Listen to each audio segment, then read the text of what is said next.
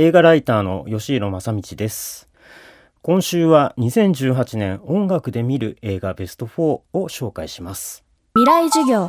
この番組はオーケストレーティングアブライターワールド NEC がお送りします。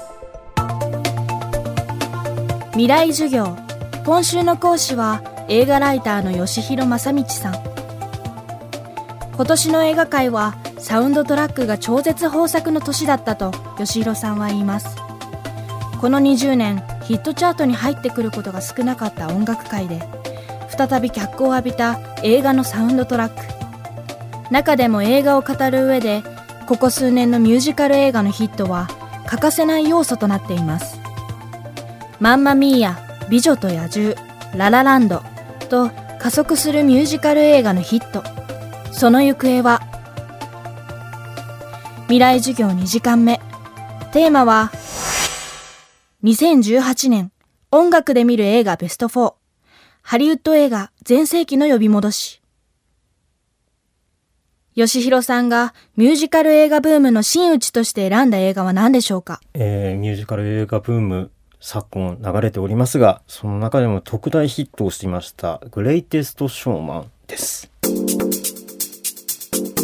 去年ぐらいからですかね、あの、ララランドがオスカーを取った、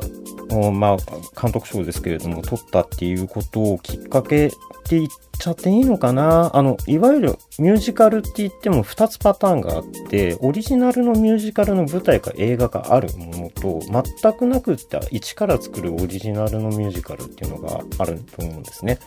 まあ、いわゆるブロードウェイ原作か、そうじゃないか。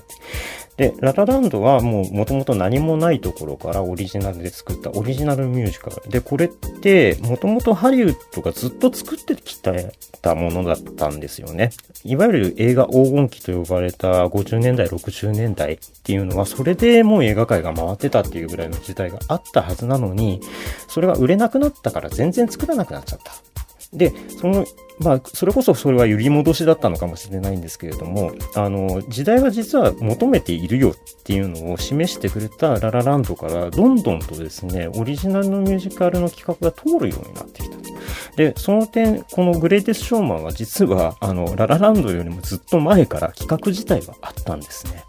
7年ぐらい前かな、今から数えると8年ぐらい前から、あの主演のヒュー・ジャックマンがずっと温めてきていた企画だったんですよね。で、それがもう出資者が集まらない、スタジオが OK しないとか、いろいろなハードルを乗り越えて、ようやく OK して、が出て制作に入って、ちょうど波に乗ったところ、ミュージカル映画っていうものの波に乗ったところでこれを出してきたから、もうそれこそ日本でも大ヒットしましたし、世界中で大ヒットしてくれた。これほど嬉しいことないですよね。とってもシンプルです。あのー皆さんご存知かもしれませんけれども、リングリングサーカスっていうのが昔日本にも来てたと思うんですけれども、あれの創設者の話ですね。P.T. バーナムっていう人が作ったんですけれども、いわゆるサーカス団を、えー、作った人の、えー、一代記みたいなお話なんですが、まあ、えー、時代的にはそのマイノリティ、えー、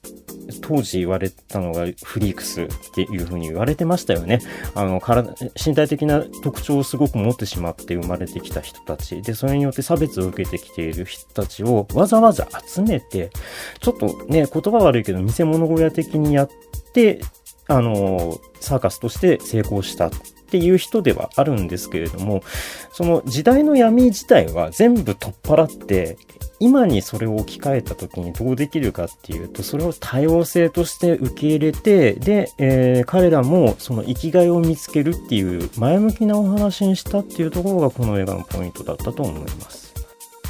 映画の中ではユニークな人々と呼ばれる人たち、その個性を尊重する歌詞は多くの人々の共感を呼びました。キーアラ・セトルザ・グレイテス・ショーマン・アンサンブルの、えー、This is Me です。この人よく見つけてきたなと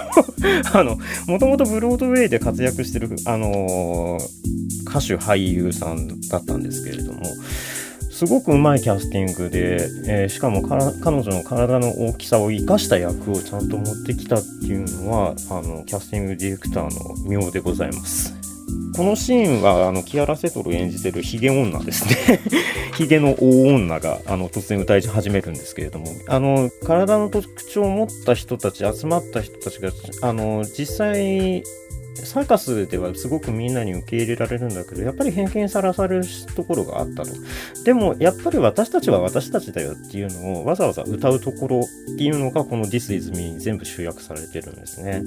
であの、メッセージ性もすごい強いんですけれども、これ聞く人が聞くと、あの、私たちみたいに性的マイノリティが聞いたとしても、えー、何か障害を持ってらっしゃる方が聞いたとしても、自分の歌として受け入れられれる。それこそ平成の大ヒット曲「世界に一つだけの花」のような感じで聴ける曲なんだと思うんですよね。未来授業今週の講師は映画ライターの吉弘正道さん今日のテーマは2018年音楽で見る映画ベスト4ハリウッド映画全盛期の呼び戻しでした明日は吉弘正道さんの授業後半ですベスト4に入る残りの映画2本は何でしょうか？